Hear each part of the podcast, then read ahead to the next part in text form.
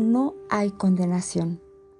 Todo el que cree en Él es declarado justo ante Dios. Hechos capítulo 13 versículo 39.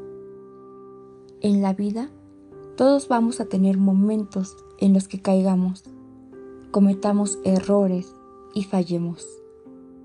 Puedo asegurarle que aparecerán en la pantalla de su mente una y otra vez.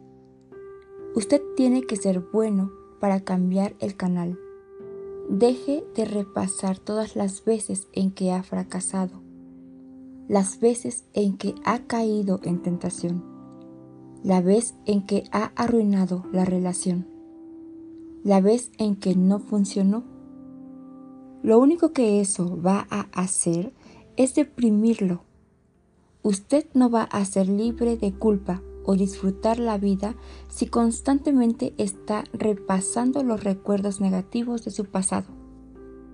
Si va a recordar algo, recuerde sus victorias, haga hincapié en sus logros, sus batallas ganadas. Recuerde los momentos en que honró a Dios.